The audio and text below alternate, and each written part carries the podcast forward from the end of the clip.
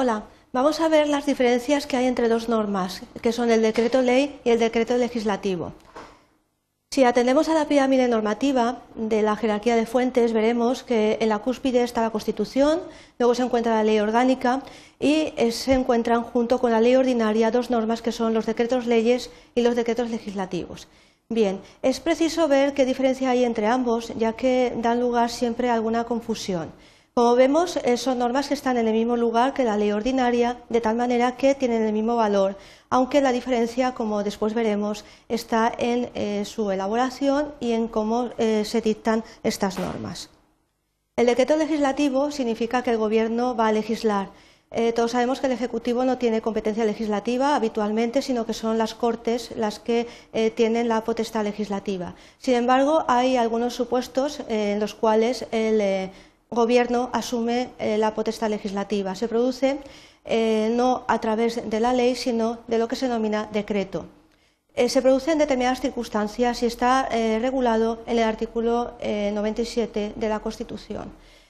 puede legislar porque se produce lo que se denomina delegación del poder legislativo por parte del Parlamento hacia el Gobierno. De ahí la facultad que asume el Gobierno de poder elaborar una norma. Las Cortes eh, Generales podrán delegar en el Gobierno la potestad de dictar normas que tienen el rango de ley eh, sobre diversas materias, pero siempre que no estén reservadas a ley orgánica, tal y conforme indica el artículo 82 de la Constitución española. Es decir, que el Gobierno podrá eh, legislar, podrá dictar una norma, pero siempre que no sea materia reservada a ley orgánica, que nunca podrá elaborar ninguna norma al respecto. Solamente podrá, por tanto, legislar sobre materias eh, previstas para una ley ordinaria. La delegación legislativa eh, se otorgará al Gobierno de forma expresa para una materia concreta y además se tendrá que fijar el plazo para su ejercicio, de tal forma que la delegación se agota por el uso que haga el Gobierno mediante la publicación de la norma, es decir, solamente la podrá elaborar para ese caso concreto, para esa materia y durante el plazo que se le ha concedido. No podrá, además, eh, entenderse esa delegación por un eh, tiempo indeterminado o eh, de un modo implícito, sino que tiene que ser de forma expresa. Y, por supuesto, tampoco se admite la subdelegación a autoridades distintas del propio Gobierno.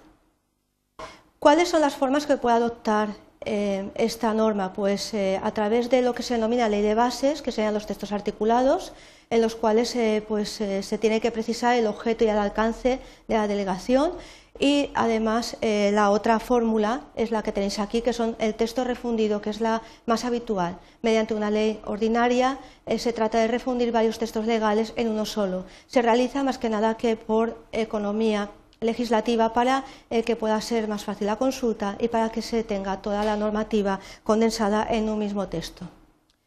Por su parte, el decreto ley eh, significa también que el, Gobierno puede ejercer funciones de legislador. Es el otro supuesto en los cuales nos encontramos que el Poder Ejecutivo va a poder legislar. Se concede además en unas eh, situaciones que son eh, extraordinarias y urgentes, de urgente necesidad, y se recogen en el artículo 86 de la Constitución española. Bien, eh, ¿Puede el Gobierno dictar eh, un decreto ley sobre cualquier materia? Pues no. Evidentemente no podrá afectar eh, al ordenamiento de las instituciones básicas del Estado, a los derechos, deberes y libertades de los ciudadanos que están regulados en el título primero, ni al régimen de las comunidades autónomas, ni al derecho electoral general. Por lo tanto, está bastante limitada el ámbito material en el cual puede legislar el Gobierno mediante un decreto ley. Por supuesto, igual que pasa con el decreto legislativo, quedan excluidas las reservadas a ley orgánica, ya que esas materias solo y únicamente pueden ser eh, reguladas por medio de esta norma de la ley orgánica, que sabemos que está eh, antes que la ley ordinaria en la pirámide normativa.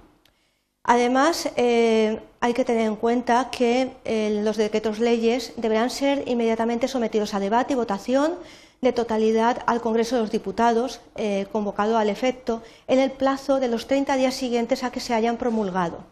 El Congreso, cuando eh, se convoque, habrá de pronunciarse expresamente sobre su convalidación o derogación, es decir, son normas que tienen un periodo limitado de tiempo, ya que no podrán eh, después incluirse.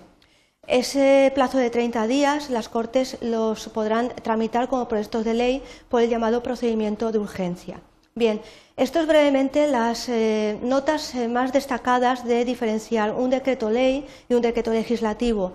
Eh, sabiendo que el decreto ley se utiliza solamente para casos de extraordinaria y urgente necesidad y que el decreto legislativo adopta principalmente la forma de texto refundido o texto de, mediante una ley de bases. Espero que os haya podido solucionar las dudas que siempre se plantean sobre estas dos normas y que se ubiquen correctamente en la pirámide normativa, ya que tienen el mismo valor que una ley ordinaria.